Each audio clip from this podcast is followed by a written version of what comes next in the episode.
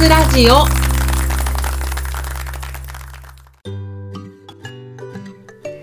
始まりました。聞くワインバカツラジオ。この番組は3000円台のワインをこよなく愛する3000円ワインの民マスタヤがワインにまつわる活動である若津について論理に語る番組です。ワインが好きな方そしてこれから好きになっていく方に向けてまるで美味しいワインを飲むように美味しいワインの世界をお耳にお届けする番組となっております。はい。というわけで本日はゲスト会。ワイン1年生の著者であり船橋コックワイナリーの醸造家でもある国母ソムリエへのインタビュー会となっております。わー。でこの録音はですね収録後というか編集中に撮ってるんですけれどもちょっと皆様にお伝えというかごめんなさいがあります。えー、収録の序盤の方がですねちょっと機材トラブルで国母さんの素敵な美声がめちゃくちゃくぐもって聞こえてるんですね、えー、悲しい。あの現場で声が通らない男と自称されてたんですがあ確かに通ってない。っていうかこれは多分あのマイクの位置の問題だったんですが最初の肝心の宣伝のためのあのワインのテイスティングのところがですねちょっと音源がしんどいあのインタビューコーナーになったら音源は改善しております。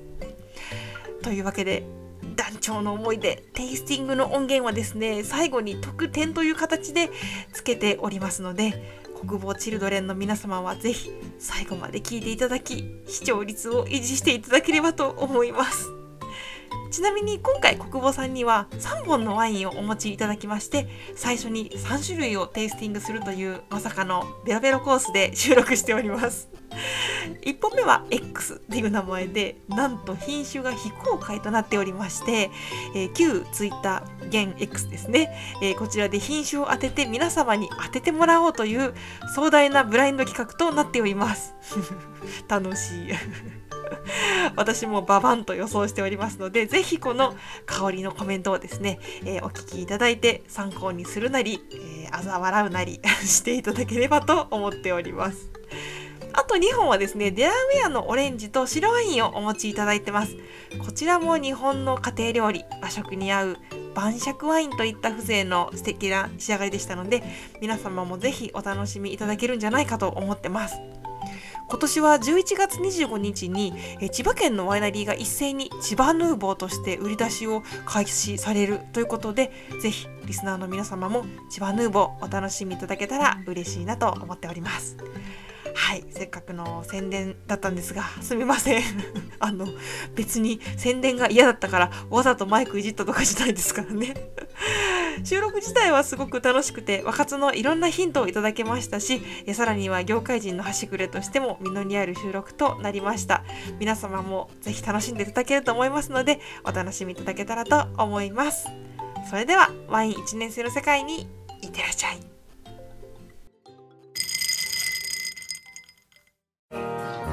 始まりました。キクワイン若津ラジオ。この番組は3000円台のワインをこよなく愛する3000円ワインの民マスターがワインにまつわる活動である若津について論理に語る番組です。ワインが好きな方、そしてこれから好きになっていく方に向けてまるで美味しいワインを飲むように美味しいワインの世界をお耳にお届けする番組となっております。はい。えー、というわけで、今回はですね、船橋市某所にて、えー、出張収録を行っております。本日はゲスト会ということで、なんと、あの、数々のワインビギナーを沼に陥れたことで有名な、えー、ワイン1年生の著者、国母ソムリエにお越しいただきました。本日はよろしくお願いします。国母武です。よろしくお願いします。よろしくお願いします。ワインあり地獄こと。そんな風に。引きずり込んできた。数々のワインラバーたちを。じゃあ、よろしくお願いします。えー、実は先ほどですね、あの、国母さんが醸造されております、船橋コックワイナリーさんの方にもちょっとお邪魔させていただきまして、えー、いくつか試飲もさせていただいたんですけれども、えっとですね、まずはちょっと皆さんにもご存知の方もたくさんいらっしゃるかとは思うんですが、国母さんのご紹介をさせていただこうかなと思っております。よろしくお願いします。はい、よろしくお願いします。国分さんは、えっ、と、2011年からですかね、はいここ船橋にてワインと肉コックダイナーはい。という飲食店を立ち上げられまして、えー翌年に2号店を、はいで、えー2021年には都市型ワイナリーであるコックワイナリーを始めておられます。はい。まあ、そう、2号店の方がし前に始めたと閉めちゃったんですけど。そうなんですはい。ね。立ち読みはやってたんですけど、閉めちゃいましたね。なるほど。大変 で3つもはできないと。はい。で今はコックダイナーとコックワイナリーはいということですね。はいはい。で、さらには2022年の4月からはですね、えー実は、えーの、ポッドキャスト番組もされてましたね。ワインの学校も。大人気。大人気。大人気。い。や、本当にそうですよ。たくさんの方が惜しんで。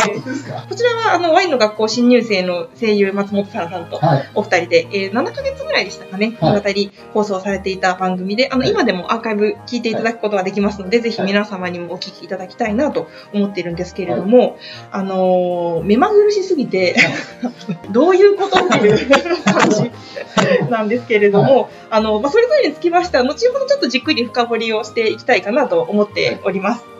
で、あとはもう一つ大事な話題ですね。先ほどもちょっと触れました、ワイン1年生、はい。えーこちら5本なんですけれども、こちらは2015年に発売されたワイン本でして、えー初心者にも劇的にわかりやすく、かつ網羅的な内容で、あの、ビギナーのバイブルとして重版を重ねてこられました。今、何部ぐらい売れてる感じですか？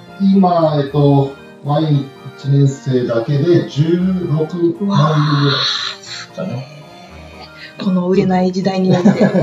いやいや、もう、サンクチュアリ出版さんはじめ、ストレーターの山田五郎さんそうですよね。でっていう感じですね。はい。はい。で、えっ、と、もちろん私も愛読しておりまして、もう一冊ワイン1年生短めチーズの授業っていうのも出しておられまして、どちらも私は愛読してるんですけれども、まあ、特にワインビギナーの頃が私にもあったんですが、まあ、その頃はワインを飲んだらまずこの本を読むっていう感じで長らく我が家のバイブルとして使っておりました。はい。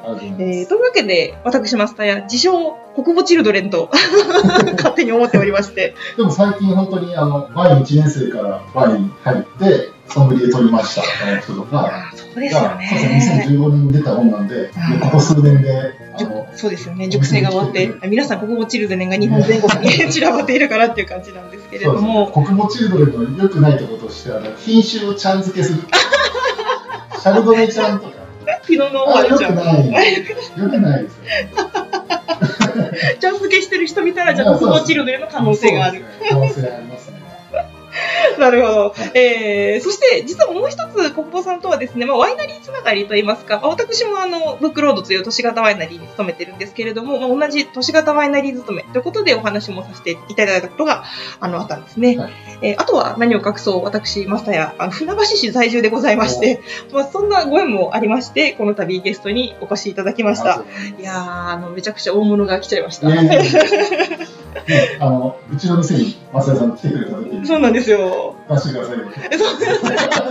ありがとうございます。特にあの何も言わずにあの伺ったんですけど、あって言われて、ちょっとありがたいご縁をいただきました。本当お忙しいところありがとうございます。はい。というわけで今日よろしくお願いできたら嬉しいなと思っているんですけれども、はいえー今日はですね、そんなわけです。大変聞きたいことがたくさんあるんですが、はいとにかくまずは小久保さんが、まあ、一体どんな人生をたどって、まあ、その今、ビギナーの権下としてご活躍されているのかっていうところをちょっと知っていきたいかなと思っております。そして、その前に、と言いますか、今はいちょうど目の前に、えー実はコックワイナリーさんのワインをちいただきました。飲みますかいただいてもいいですか？あ嬉しいです。じゃあ、今日なんか3本ぐらい。ああ、3本あります。今年ね、できたばっかりの2023。嬉しい。はいじゃあ、ちょっと1本ずつ、一本ずつ小久保さんからあのはい少し説明をしていただきつつ、はお願いできると。はい、いい音ですね。はい、ちょっと乾杯とかしましょうか。乾杯でしますかはい。では、お願いします。はい。じゃあ、ちょっとワインを飲みながらですね、え国母さんの反省について伺ってまいりたいかなと思っております。はい。それではですね、はいいまあ、いくつかちょっと質問に入っていこうかなと思ってるんですけれども、はどこからいこうかな。そうですね、最初に、えっ、と、始められたのは、コックダイナーが一番最初っていう感じですかね。そうですね、自分で始めたのはコックダイナーを2011年ですね、震災があった年なんですけど、なるほど。それ、それまでは何されてたんあ、それまでも飲食店で。雇われて働いてなるほど、なるほど。はい。で、もともと自分の店やりたくて大学生の時から飲食店でバイトを始めて、で、そのままそのバイトした店に就職、会社に就職して、まあ、船橋のお店なんですけど、はい。まあ、その後何店舗か見て、うんうん。それで独立っていう感じですね。なるほど、なるほど。はえ、それちょっと聞きたいんですけど、はいその学生の頃から自分の店持ちたかったのは、はいななんかどどうしてとか、どういう気持ちで持ちたかった？最初の最初は、はいあの、もう大学の時のうん。友達と、が、こう来てくれるというか、友達と集まれる場所というか、ああ、なるほどね。がやりたいなと思ったんですよ、はいはい僕。は。この人たちと集まりたい、そうですね集まる場が欲しいってことですよね。ああ、なるほど。大学なんて住んでる場所結構バラバラじゃないですか。はいはい。まあ、なんでその人たちがたまに来れる店があったらいいなっていうのがあったんですけど、はいはいはい。まあでも初めちってね、まあ何回か来てくれたりもししたらもうその夢は叶っちゃって、うんうんうんうん。で、まあどうしようか、まあ次は何やっていこうとかって考えた時に、うんうんこうちょっとワインをもっとこう裾野を広げたいなっていう感じでやってったって感じですね。なるほど。もうその大学生で働いた時点で、小久保さんご自身としては、はいこう、ワインは好きになったっていうか、ワインの世界はどそうですね、別にワインだけじゃなくて、お酒全般あめっちゃ勉強しましたし、あ、へえ。あの、なんかダイニングバーみたいなところだったんで、はいはいまあウイスキーもあれば、なるほど。カクテルもあったりしうんて、うんまあいろいろ勉強して、まあその中の一つって感じですね。うん。え、じゃあ、その、えっと、ダイニングバーみたいなところで、はいお酒として、まあ、はいお酒の世界に入っていらっしゃって、で、まあ、その後、仲間との場所が欲しいなっていうところで、ご自身の店も開かれて、はいそっからワインに振り始めたのは、どこら辺の時点だったんですか？えっと、その独立する前にソムリエを取って、はい24ぐらい取ーん、なって、るほど。まあで、せっかくその資格あるし、うんうん。やっぱり自分で店やるってなった時に、その強みを生かさない手はないなっていうことで、うんまあまあ、うんとりあえずワインを出す店に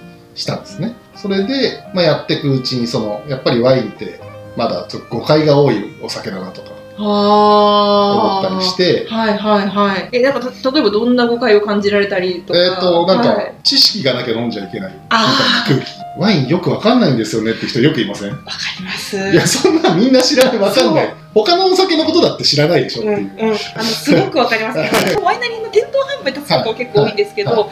本当開口一番あの、はい。私ワイン詳しくないですっておっしゃる方が本当に多詳しくなくていいんですよ。そうなんで詳しすよくないと飲んじゃいけないお酒なんてこの世にない。はい。いや本当なんですよ、はい本当にそうなんです。でもはい。やっぱりそれをちょっとこう自重気味にというか、はい。全然詳しくないんですけど、はい。っておっしゃる方、はい。多いのでやっぱワインってそんな飲み物なんだなって日々思います。だからフランスでなんか雑誌かなんかがやったアンケートではいはい、8割ぐらいの人がうん、ワインのことよくわかんないって答えたんですよ。フランスでもフランスですか？はい。あいつら。あいつら あんなに日々飲んでやがるのになんでう、んうんわかんなくたっていいし、うんうんうんね、日本酒のことだって僕らわかんないじゃないですか。うん、わかんないけどうまい。うんうん 飲むとうまい。だから別にいいんですよ。うんそのまま飲みゃいいのに、うんなんか、うんまあなんかその知識がなきゃ飲んじゃいけない感とか、うんうんうんうん。なんか飲んだらなんか表現しなきゃいけない、おーおーみたいな感じで。何々のようなみたいな、うん言わなきゃいうん。け森の奥に入っていって、そこで鹿と出会いみたいな。ない。うるせえ。そんなことないんだよっていうう。んうん。はそっかそういうところが、うんそのやっぱ本を出すところの下敷きにはなっていくわけい、なんそうですね。やっぱりその、ね、ワインの、ね、裾野を広げるとか、うんうん。そういうのをやっていかないと、今後自分の店やばいなと思ったんですよ。なるほど。はい。じゃないと、うんうんその、ワインの消費が増えないから、うんまあ、ひいてあもううちの店が、ね、混まなくなっちゃう。混まなくなっちゃう。ね、なるほど暇になっちゃう。そうですよね。そううん。飲む人を増やさないと、先細りですからね。そうそうそう。はいはい。だから飲む人を増やす活動をしなきゃなってなったってことですね。なるほど。2011年にお店を開かれて、本が出たのが2015年っていうことは、まあ、お店開いてから4年後ですよね、はい。本出すきっかけとかはあったんですか？本出すきっかけは、はいえっと、ブドウ品種擬人化して、うんうんこう伝えるみたいなのをお客さんとこう話しながら、やってたんですねいいですね。楽しい。深夜に深夜のノリで？ノリで、深夜のノリで爆笑しながら、この子はツンデレだよねみたいなこと言いながら、酸が強いけどみたいな、あ甘口になるリースリングみたいな。ツンデレだわみたいなこと言いながらやってて、これちょっとうん面白いんじゃないかなと思って、うんうん。友達のお姉ちゃんがその山田コロさんっていうこのイラストレーターはね、いはい。イラストレイラスト描ける人をちょっと探してはい。で書いてもらって、うんうん。でそれを企画書と一緒にあの出版社に送ったんですね。そしたら3日後ぐらいに電話がかかってきて。やりましょうみたいなこれはいけるぞってなったんです。でちょうど向こうもなんかワインの本を考あえてたらしいんですよ。でもどうやって伝えたらいいか分かんないみたいな。はいはい。ワインって多分すごい難しいものだし、うんうん。なんか量もいっぱいあるしどう伝えていいか分かんないよねみたいな感じで止まってた企画みたいなのがあったらしくて、はいはい。そこにちょうど行ったらしくてで3日後にやりましょうって来たんですけど実際発売したのがその2年後です、うわー気が長い話だ はもうはあ。なんかお手本になる本とかがなかったそうですよね。見たことないです。そうんうん。一生分、はいはい一生分こう書いてくださいみたいなことは言われてなるほど。はいはい。でもう僕もその文章を書く仕事とかしてないから、うんうんうん。したことないからその、はい。まあ、ちょっと書いて送り返してでちょっとしたらまた別の章の一章書いてくださいって言ってあでその最初の本の最初に多分1年間ぐらいに書いたやつはうんうんうん、一切採用されてない、はいえあの私あのこのやっぱワイン1年生って、はあの俺たちオタクに優しいというか、はい。ちょっとあの俺たちの。俺たちの俺たちの本棚そうお前らの本棚。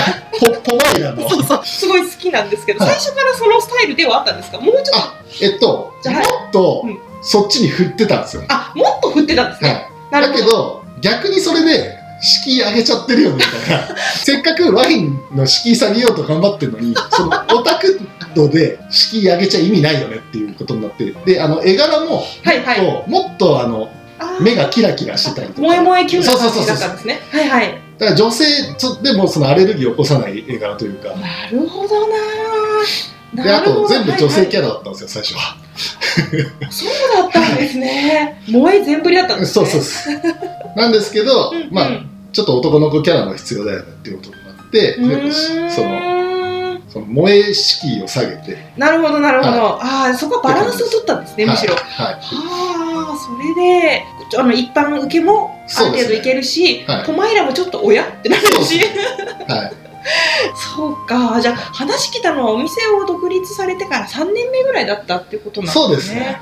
へえいやーでもすごいなんかその話聞くとタイミングがバチッと合ってる感じですよね。そのやっぱご自身としてもあの、まあ、ワインの裾野を広げたいというか、俺の店やべえみたいなところはい。このままでいいのかみたいなところもあり、そのお客さんたちと盛り上がったところも入り、そして、その出版社の方でもちょうどそういう時期が来ていて、はい。全部がバチッとあった。そうですね。運がいいいやいやいやもうこれはね神に選ばれたということなんですけど 歴史を変えるものはみんな神に選ばれてると私は思ってるのでやっぱそこの立役者になってくださったっていう感じがすごくしますね。今はその、はい。国語さん自身としては、はなんていうかワインとの距離感っていうかやっぱ、はい。そうなんかワインの仕事をしてても、はい。ワインとの距離ってそれぞれだなって思うところがすごくあってまあ、めちゃくちゃワインファンとしてずっと働かれてる方もいれば、はあまあ、仕事として付き合ってるだけだよみたいな人もいる中ではいはい国語さん自身としてはワインの好はい。き度っていうか、距離感みたいなのはどんな感じなんですか？ワインは好きですか、ワイン好きです。飲むのが好き。飲むのも好き。飲むのも好き売るのも好き。あ売るっていうかーうん。紹介する？あーなるほど。これめっちゃいい話が。えっとワインをあの例えば私とかは、はい。多分どっちかっていうとまだ飲むのがすごい好きな方で、なんかどんなワインがいいって聞かれた時にちょっとたじろいじゃうんですよ。なんかあ何なんかもうそれは本人たちが出会ってほしいって思ってるんですけど、い。あんまり紹介にそんなに私実は力がなくあって気持ちがないんですね。小室さんはそれをこんなのあるよこんなのやるとか、はい。そういうんだったらこんなのって紹介するのも結構好きそうですね。もうそれが仕事みたいなとこもあるんですけど。そうですよね。やっぱりまもちろんそうですよね。店でやっぱりこんな感じのワインがいいんですけど、まあ、うんうんうん。うんこんな感じのありますよとかうんもいいしやっぱりお店だとうんうん飲みやすいのくださいとかあるじゃないですか。ありますあります。飲みやすいとはっていう結構問題あるじゃないですか。ありますあります。人によって違うじゃないですか、うんうん甘いの飲みやすい人もいれば。すっきり辛口が飲みやすい人もさにまさに。なんで、まあ、そういうのを聞いて、うんうんこれをじゃあこれだねとかって出して、うんうんうんそれがハマったりするとうん。なる嬉しいですし、ほど。あとやっぱりね、うんワイン作り出してからはうんうんね、うんもうワイン浴びながらやってるんで、うん。ワインとの距離はゼロ距離。ゼロ距離。ゼロ距離ですよ。プレスしてたり、うちバスケットプレスでたまにこう、はいはい吹いたりして、なるほどね。顔に浴びた、ワインを顔に浴びたことがありますか、皆さん？皆さんは顔にワインを浴びたことがあるのかと。あるのかと。こっちとらゼロ距離だぞ。そうですよ。桶に入ったらね、あのカッパなんて意味ないから。全部びしゃびしゃだから。タンク中に入って洗っているや洗ったことがあるから。そっかそっか、やっぱその、ワインを飲んで、飲んでもらう方との間に立ってくれてるっていうか、い。やっぱそこのチューニングする人が私も必要だなってすごく思ってて、やっぱその人の好きとイメージと、はい。なんかやっぱり自分では分からないところがあると思ってるので、すね。そこの間に立ってもらって、ちょっと翻訳をしてもらうっていうか、つなぐみたいな役割をやってるし、もうそれが好きでもあるっていう感じなんですね。で、自分飲むことに関しては、うんうん。なんかもう、僕、すごいいっぱい飲むんですよ。はいはいはい、はい。年間で。うんうんうん。あの、飲食店やってるから、うんうん。その、試飲会とかにも行くし、はいはい。試飲会行ったら1回にうん。100,、100種類ぐらいとかそうですよね。飲んだりする、うんうん。それが年に何回かあったりとかして、うんうんうんえープラスね店で店にお客さんが持ってきてくれたりとか、うんうんうん。ワイン会やったとか、はいはい。で自分作ってるワイン飲んだりとか、うんうんでなんか、まあ、自分で普通に個人的に買ったワインとかも含めたらだいぶ飲むんですよ、はい。種類的にうんは。うん。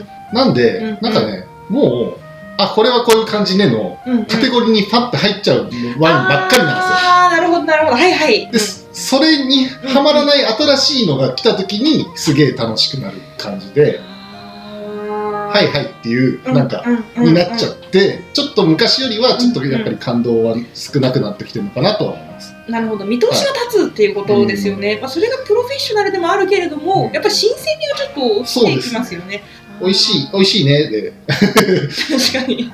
でも初めてではないみたいな。ああ君はこっちタイプのこの子だねみたいなことが。多分何何百カテゴリーかぐらいにある、はいはいはいはいはいはいはい あ、あこのここのカテゴリーねみたいになっちゃってる可能性がある。いやーめちゃくちゃ面白い。で別に僕ワインって好き嫌いあんまないんですよ。このはい地域とはいかこの品種が好き嫌いとかあんまりなくて、うん。もうあこれはこういうシチュエーションで飲んだらすごいいいよなあれなんでまあ飲むのも好きは好きなんですけどね。はいうんはい、わかりました。すごい、なんかこれ、私の仕事感みたいなところでも今すごい、あの、役に立つありがたい話を聞いてる感じがすごくします。はい。あともう一つ、やっぱり聞きたいのが、ワイナリーのことについてですよね。ワイナリーをはい立ち上げようとは思ったのは、いはいどうして？えっと えっと、はい。まあ、コロナ禍だったんですよねなるほど。始めたのが。はい。でまあちょうどねやっぱりコロナが、まあ、2020年から、ね、やばいってなってはい。店もこう思うように営業できなくなってそうですよね。はそれでもこれもしかしたら逆にチャンスなんじゃないかなと思ってはあ。その普通だったら多分営業に追われてできないと思うんですけど、うんうんうんこれ都内でもいっぱいワイナリーあるしできてきてるし、うんうん。ちょっとこれ船橋でもやって今ならその時間もあるし、うんうんうん。でコロナが収まった時にこう V 字でこう回復できんじゃねえかなみたいな思ったしはい。そもそもそのなんかワインの裾野広げたくてやってるから、まあ、うんうん船橋にワイナリーできたらその周りに住んでる人たちは、まあ、一回飲んでみようかなってなると思うし思います思います。でそのうちの何パーセントかがワイン好きになってくれれば、ね、ワインの裾野広がって、まあ、ゆくゆくはうちの店にも来てくれるかもしれないし、うんうんうんうんうちのワインか引き続き買ってくれるかもしれないしってういうんうんこ。とで始めましたね。コロナの、はいまあ、きっかけというか、はいあれがすごく大きな影響そうですねコロナになってなかったら多分やってないと思う。本当ですか。はなんかや,、うん、やってたとしても多分何年も後だったと。うーん。そっかだからあの時にまあ少し時間ができたりとか、はい。そのあの時ってやっぱり飲食店が一番煽りを受けてたというか、まあ、時短営業だったりとか営業するんだみたいなうん。時期になり、まあ、ちょっと考える時間もでき、はい。あとは動く時間もはい、作れた。そうですね。でそれをちょっとポジティブに考えて、はい、じゃあ普段できないことをやろうそうですね。寄せばいいのに。寄せばいいのに。やってしまっやたってしまとでえ構想は、構想始めたのがうん。いつぐらいなんですか？2021年に一応立ち上げにはなってるんですけど、いや本当に本格的にやろうってなったのは2020年です。よ。ははい。の春。早かったですね。はい。ココロナだってやべえなってなっ。て、がそれぐらいですもんね。緊急事態になったのがはい。ちょうど5月でしたか、うん。4月じゃあ4月か、うん。4月5月春先ですよね、もうその時には、うん。よしそうですね。やるかはワイナリーやろうっていうのはそれまでにも構想はあったんですか？い。まあ、やったら楽しいだろうな、でもちょっとできないなんだろうな。ああなるほどなるほど、はい。でもありましたね。やらないのとは言われてたんですけど、お客さんとかに。そうなんですね お客さん欲しがりますね、で、そのお客さんが、うん、あの、ワイナリーの設計とかやってい。やー。僕にも一旦の責任があるみたいな。感 あ自覚をその方にも。なるほどな、、はい。やでも本当まさにあのその船橋でワイナリーができた。で私はもちろん船橋に住んでたのでおおってなりますよね、しかもワイン1年生のあの作者がはい。はい。船橋でワイナリーをってなると市民としてはオラが町のワイナリーみたいな感じにやっぱなるんですよね、はいでそうなるとまあ行きますよねまあでも、プロ市民じゃないですか。あ私は？私は一ね般市民じゃない。一般市民じゃないですねそうそうそうそう。でもやっぱ開いた時にはい話題としてなんかワイナリーできたらしいよとはやっぱなりますよね。そうですねうん、でそうなった時にやっぱ来てくれますよね。そうですね。うん。都市型のいいところ一つそこですよね。はあい。で、なんか周りに住んでるなんかおじちゃんとかが。パチンコに勝った日だけ来てくれる。そ かわいい。れで、買って、で、娘かなんかに買ってくからっつって、買ってってくれたりして、あ、それってもうめっちゃなんか、フランスの感じと近いのかなと思って、いやー確かに。うんうん。とそういうの楽しいですね。いいですね。なんかエモいですね。エモい近くにあるから行く。本当に地元の飾らない人、その普段からワイン飲むようじゃない人が、うん。サクッと買って帰ってくれるっていうのはすごい嬉しいなと。いいですね、はいなんかそういう人が普段はビールと焼酎飲んでるかもしれなくて、うんビール焼酎と同じレベルでワイン飲んでくれるっていう感じ、うんすごい。いいですねで多分フランス現地とかはそんな感じってことですよね。多分そうだと思うんですよね。そうですよね。行ったことないんですけど。言ったことない。けどでも先ほどのそのフランスの国民にアンケート取ったらはい。8割が分かんないってはい言ったってことは、分かんないけど飲んでるっていうことですもんね、アルコール飲料として。その感じが船橋にちょっとずつできていくとめちゃくちゃ面白いですよね。そうです。なるほど。で、どうですか、その後、今はい。立ち上げて3年目、今年が3期目ですかね、そうですね。迎えられて、はどうですか、ワイナリー楽しいですか？えっと、はい。楽しいと大変が、うん。まあ、半々ぐらいですね。半々。はあ、でも半分は、い。はやっぱ楽しい。い。楽しいですね。えだってワイン作れるんですよ。いや、もうマジそれ。本当それ。俺これでこういう風に作ったらいいのになって思ってたやつとかやうんうんうんうんできたりするわけいや、最高ですよね。こういうワイン欲しいなみたいな時に、作ればいいじゃんってできるってこそうとですよね。そうですね。確かに。あのうちの醸造家もですね、はい。最近言ってたのがあのカベルネのロゼを作った時に、なんでこれ作ったの？って言ったら、私が飲みたかったからって言われたんですけど、い、やそれができるのはこれいいですねい。講師今度。い、いい講師ことですねそうですね。醸造家しかできないやつですよね。売れればいいんだから。そう本当ね。その、美味しけ美味しければいいんだから。そうですよ。そうそうそう。ちあの完売しましたんですよ。ああ素晴らしい。本美味しければいいのよ。当にその通り。美味しいは正義ですか？ら。いや本当ですよね。で半分は楽しい。大はい。でも大変は大変。いや大変ですね。大変。えやばいっすか？大変ですよ。やっぱりはい。作ったら売らなきゃいけないし。そこですよね。で作ったらやっぱりうん。まあその普通に作業的な大変さもありますし、そのうんうんうん。量を増やしたら増やしたらやっぱりねあの瓶詰めの量が増えたりしたら大変だしね。タンク洗うの大変だし、タンクはマジで大変。本当にびしゃびしゃ、ね、いっぱいブドウ搬入するのも大変だし、本当に重い。ね、大変だし、まあ、税務署への申告とか大変だし、ね。毎月毎月ね。うんうん。で支払い大丈夫かなとか。うち本当にあのちっちゃいんで、うんうん。あの本当にあの大変なんですよ。あの資金面も。資金面もですね、はい。うんうんうんうん。なので大変と楽しいが半々です。あー。なるほどいやでもこれは本当やってる人にしか言えない楽しいだしやってる人にしか言えない大変ですね。そんなところで、はいえー今その、はい。あもともとその飲食に入られて、はい。えー、と自分のお店を持ちたいっていう夢をまずはい。そこで考えられて、はい。まあひょんなことからというか、まあは運命がバチッと勝ち合って本も出され、はい。しかもまあコロナ禍になりそれをはい。糧にしてというか、はい。ワイナリーも立ち上げられな今後ポッドキャストもやりつつ。ポッドキャストもやりつつ ワインの裾野を広げつつ、はい。今後なんかこんなことやりたいとかなんか展望とかあったりするんですか？いやもうそんな先のことは考えられないもう今は本当にワイナリーと店を、うんまあワイナリーですね、基本、あの、うんうん主にどんどんちょっとずつ生産量増やして、うんもっと安定させたいなっていうことですね。はい。それからですね。もうじゃあ必死に目の前のことをやってそうですて、ね。でもやっぱ今までのお話伺ってても、い。これがやりたいからこうやっていくっていうよりも、まあ、頭の中にところ心の中にじわじわとその、うん。やっぱ軸としてはワインの、まあ、ビギナーへ進む広げるってい。うところがずっとあって、はい。そのなんかそれがこう通奏低音みたいにずーっとあって、はい。そこである出来事があって、はい。じゃあ着着手しよう、うんみたいな感じで。なんか歩んでこられたんだなっていうのはす。ごく思いますね。でもなんか僕自身あんまり先のこと考えても仕方ないなと思ってる派で、なんかまあ目標立てるのがいいのかもしれないですけど、うんうんうんうん、なんかやりたいこととか変わるかもしれないじゃないですか。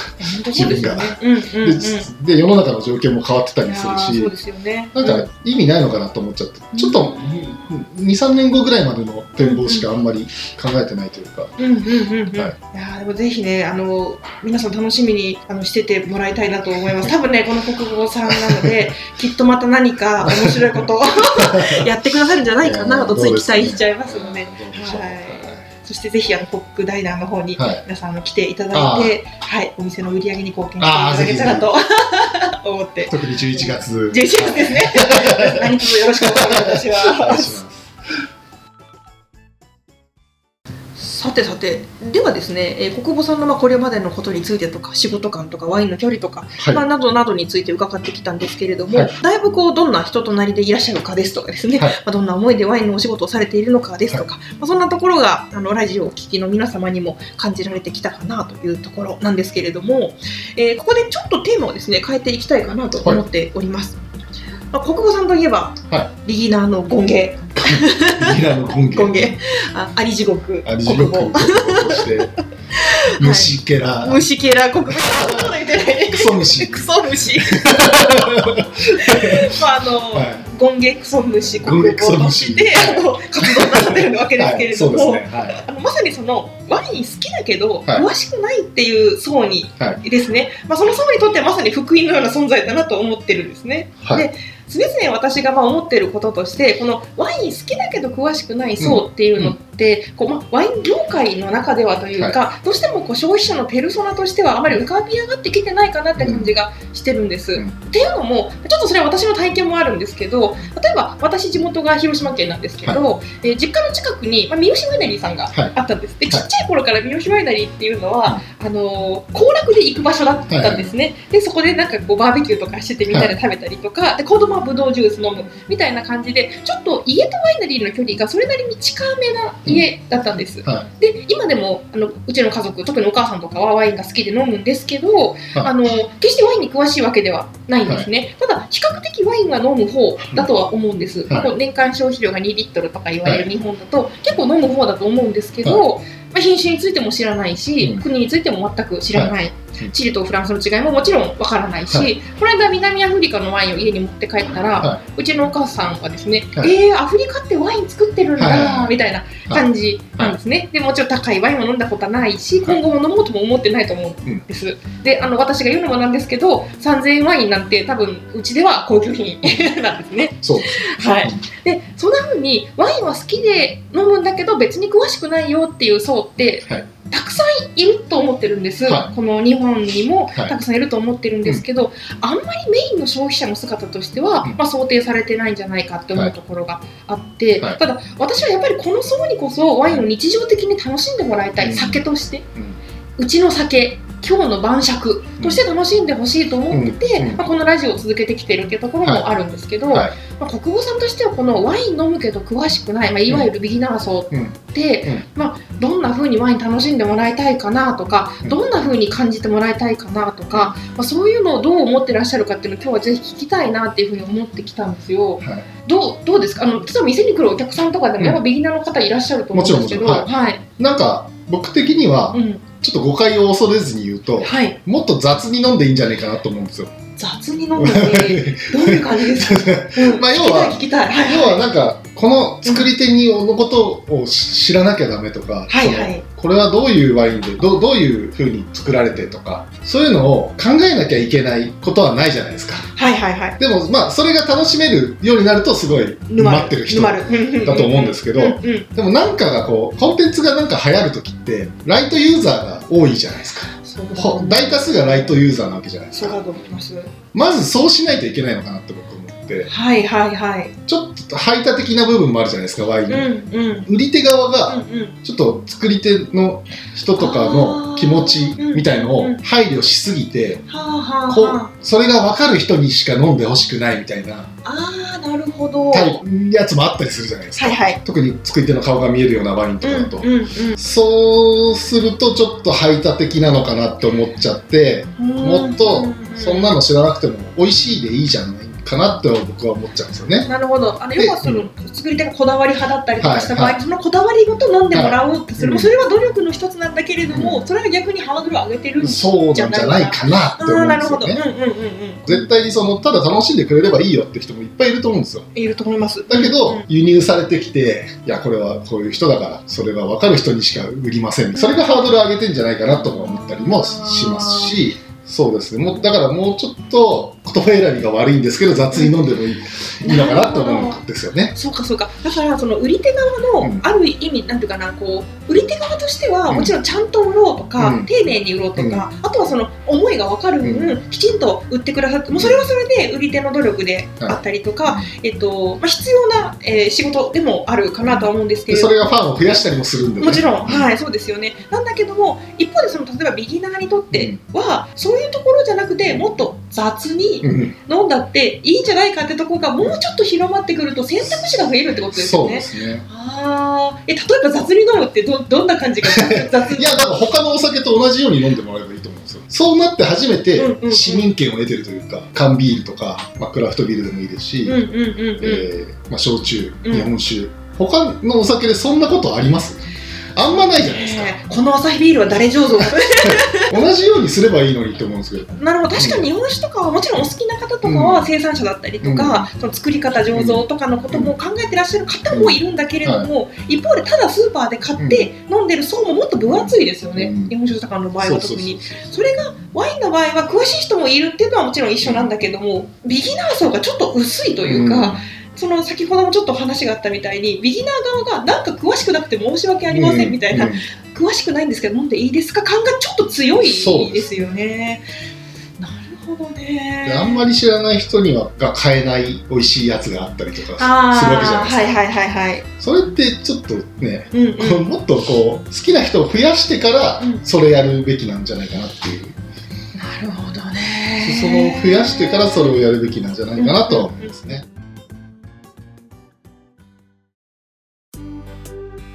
と多分ねこのラジオ聞いてくれてる方の中にはビギナーさんビギナーの方結構聞いてくれてるかなっていうラジオなんですけど、はい。じゃあそのまあ自分あんまり詳しくないなって思ってる方がこれからワインを楽しんでいくにはっていうところで、はいどんな楽しみ方があるかなって話ちょっとここで少し盛り上がりたいんですけど。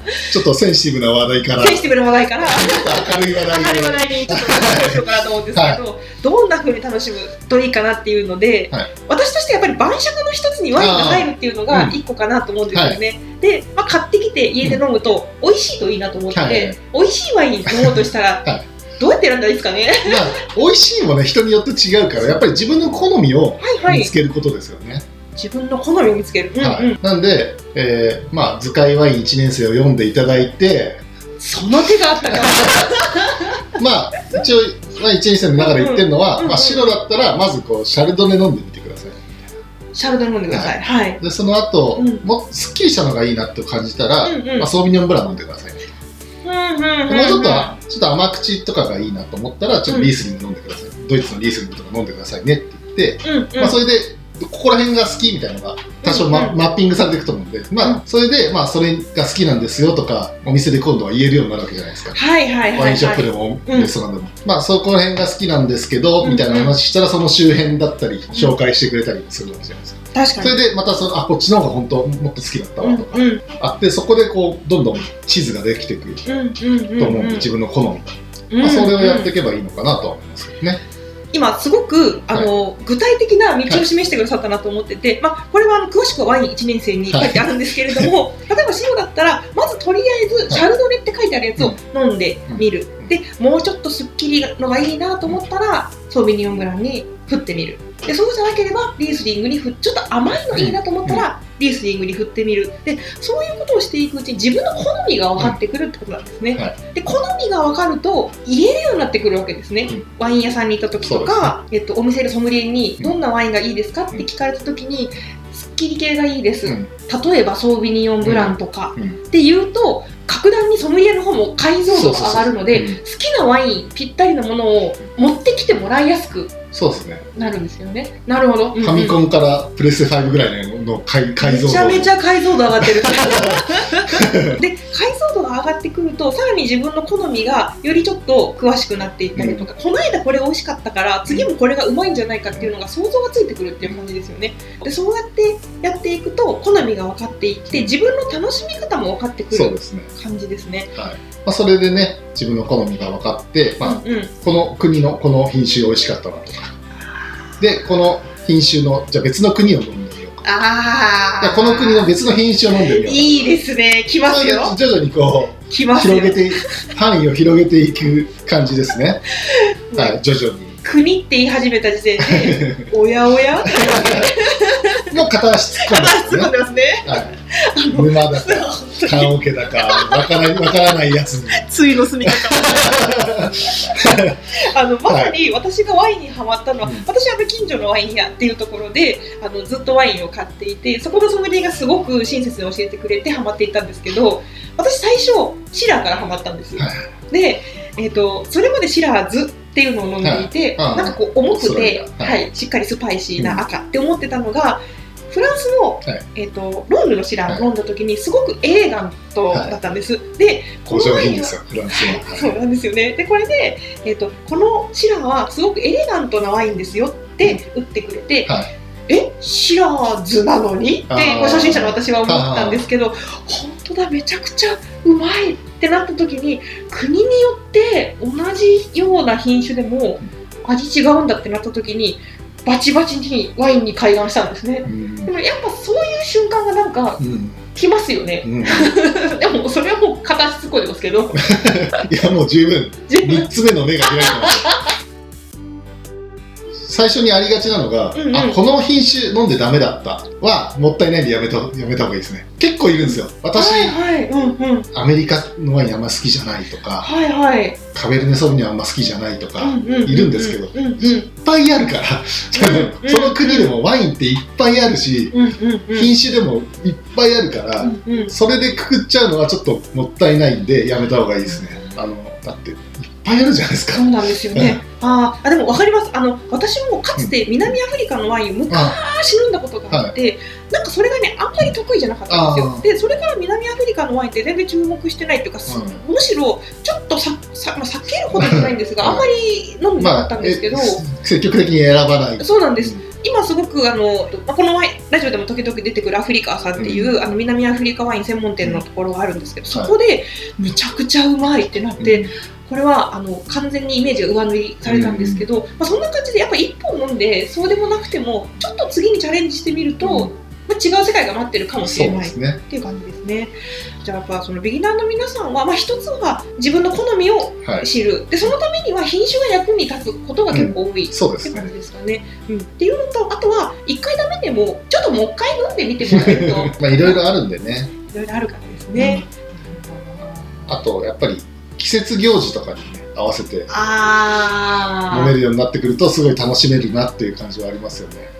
ー、そうですねねこれからなんだ？クリスマス？クリスマス。へクリスマスは僕はあのランブルスコをおすすめしてるんですけど、え。はい、結構あのお肉料理とか多いですか、はいはいローストビーフだの、ローストチキンだの、うんうんうんうん。鴨だの、まあ赤のスパークリングじゃないですか赤のスパークリングですね。はい。まあ甘いのも甘くないのもあると思うんですけど、うんうん。前菜からデザートまで1本でいけんじゃないかなと思ってああ、幅が広い。はいはいはい。ランブルスコだと、うんうんうんあの赤のスパークリングがちょうどいいのかなと思ってブッシュドノエルとかああ、いいですね。シュトーレンとかともはいはい。多分相性いいと思うんですよ本当ですね。しかも何より赤色ですしね。クリで華やかだしスパークリングだねから確かに。だからそういうのを季節の行事に合わせて、うんそういうのを選んでみたりお正月は甲州飲もうかなとか、いいです。ちょっと日本ワイうんンに振って日本ワイ。ンでやってみようかなとか、はい。はいお花見ロゼ飲もうかとか、いいですね。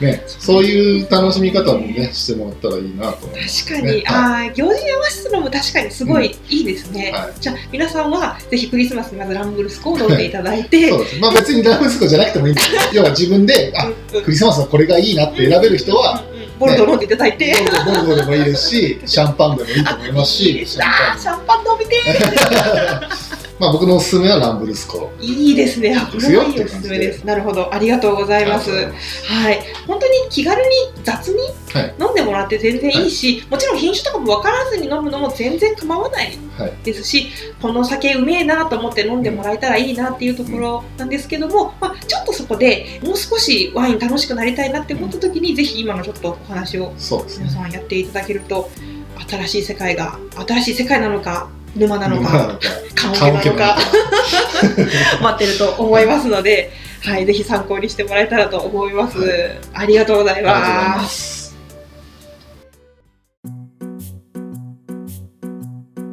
はい、というわけでたくさんの話を聞いてまいりました。い、やー、楽しかった。あと5時間喋どれれる。ぐらい経ちました？1時えー、間1時間ぐらい喋ったかな？1時間？間？半ぐらいですね。はい、ちょっと編集でどれぐらいになるかなって感じですが、1時間半ぐらい お話を伺ってまいりました。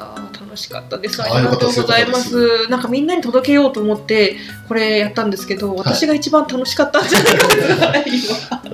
稀有なお方でおじさんの方 おじさんの言葉を喜んでいやいやいやいやそんなことないです。あの私にとって神なので、本当にありがとうございました。はい、というわけであのこのラジオ結構ですね、あの女性の方とか聞いてくれてるっぽいんですよね、なんかどうやらあの分析とかもできるんですけど、はい半分以上がおそらく女性のリスナーの方多くって、はい。3 4 0代の、まあ、同年代かなっていう方が結構聞いてくださってるかなと思うんですけど、はい。なんか最後に皆さんにこう言いたいこととか伝えておきたいこととかあるかなっていう思うんですけど、あの船橋でですねはい。コックダイナーっていうお店とはい、船橋コックワイナリーというワイナリーをやっておりますので、はい。ぜひ皆さんお越しください。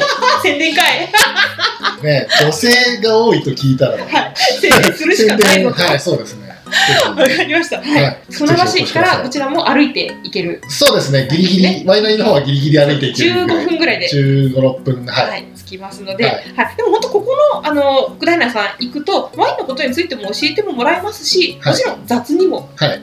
美味しくはい。飲めますので、はい。あのなんせご飯も美味しいので、あありがとうございます。はい、ね、忙しいとね、あんまりゆっくりお話できないですけどね、うんうんうんうん。平日とかだったら、あまあ、ちょっとね、おはい話ぐらいはできると思うんですけぜひぜひ、はい。そしてできれば11月中に。あ、そうですね。来ていあと、ふるさと納税もね、おうちのワインやってますんで、県外の、あ、そうなんですねね、船橋市以外の方はね、ぜひ。話を聞きました。ぜひ皆さんあのはいふるさと納税も含めてよろしくお願いいたします。くお願いします。はい。というわけで、えー、若津ラジオではですね、皆様からのメッセージもお待ちしておりますので、ぜひ国保さんへのご質問などございましたら、えー、後から連絡を入れようと思いますので、あの、お届けいただけますと幸いです。えー、国保さんにもぜひまた、あの、お越しいただけると嬉しいな、なんて思いつつ、あとはですね、国保さんの新番組の方もお待ちしておりますので、ポッドキャストで何かね、はい。あのーね、そういう声もあるんですけどね、そうですよね。やっぱり前回まで、前回っていうか、ね、今前までやってたのはこう声優ちゃんとはい。一緒にやっててね、ねいい感じにこうバランスが取れてたというか、あなんですけど、やっぱりおじさんの一人語りって、聞くに耐えないじゃないですか。ーいや、需要、そういう需要もあります。なんでちょっとね、どうなのかなと思って、ちょっとね、なんかいい案があったらはい。やろうと思います。はわかりました。じゃあ皆さんそれも含めて、はいえーま、若津ラジオにもお便りいただいて、あとはぜひマスタヤちゃんを相手にして、あの、またポッドキャストを撮っていただけたらと思っていおります。はい、えー、ということで、番組の配信は毎月どこかの金曜日となっております。若津ラジオ第43回、今回も美味しいワインのお話がお耳にお届けできたでしょうか。それではまた次の若津でお会いいたしましょう。えー今回はゲストのひ国母健と、はい、えー、3000ワインの民マスターヤがお送りいたしました。ありがとうございました。バイバーイ。バイバーイ。アルザース。ありがとう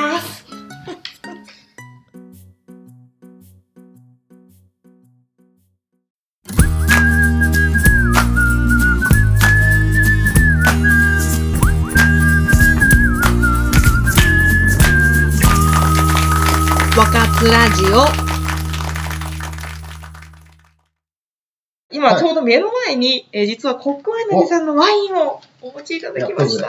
飲みますか？いただいてもいいですか？あ嬉しいです。じゃあ、今日なんか3本ぐらい。ああ、3本あります。今年ね、できたばっかりの2023。嬉しい。はいじゃあちょっと1本ずつ、一本ずつ久保さんからあのはい少し説明をしていただきつつ、はお願いできると。はい、いい音ですね。はい、ちょっと乾杯とかしましょうか。乾杯とかしますか？はい。では、お願いしょます。これ X っていうワインでですね。はい、X ブドウ品種を非公開にしてまして。なんとなんと。そう、それであの、こうみんなに飲んでもらって、はい。それで、このこの品種が何なのかっていうのを当てっこしてもらおうと。ブラインドテイスティングを日は本規模でやろうあ。。でかい。それを、その、旧ツイッター X ですね、あの募集しました、ええで、正解者の中から何人かに何かプレゼントみたいなめっちゃ楽しい。企画を、えーしていました。11月25日発売になります。なるほど。千葉ヌーボーって言ってね、今千葉のワインでみんな,、はいはみんなで同じ日に発売しようっていう最初のワインをね、ですやってるんで、ね。11月25日発売です。はい。皆さんよろしくお願いします。はいじゃあこれ飲んでも何の品種かは言ってもらえないってことですね、今。あ、もう今僕は言わないです。わかりましたはい でも松田さんがね、何かなっていうのはね、お、ちょっとじゃあ、お大ヒントになっちゃうかもしれない。確かに皆さんね でもこれ大ヒントもしくは私が大発するのを全国にお届けするってことになります。香りは、なんだろうな。ちょっと、ほんのり甘い感じ。うん。ちょっとフルーティーな感じもするけど。うーん。うん。これはね、うん美味しい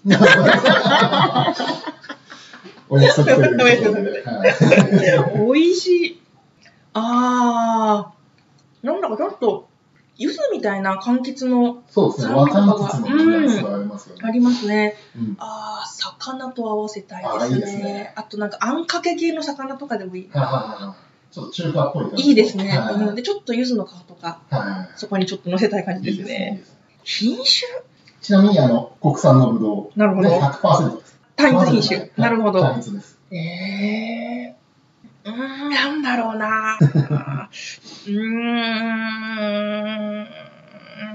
じゃあ、マスターの答えは、はデラウェアでファイナルアンサい。ー。デラウェアで。なるほど。いや、あの、そうとも違うとも言えない。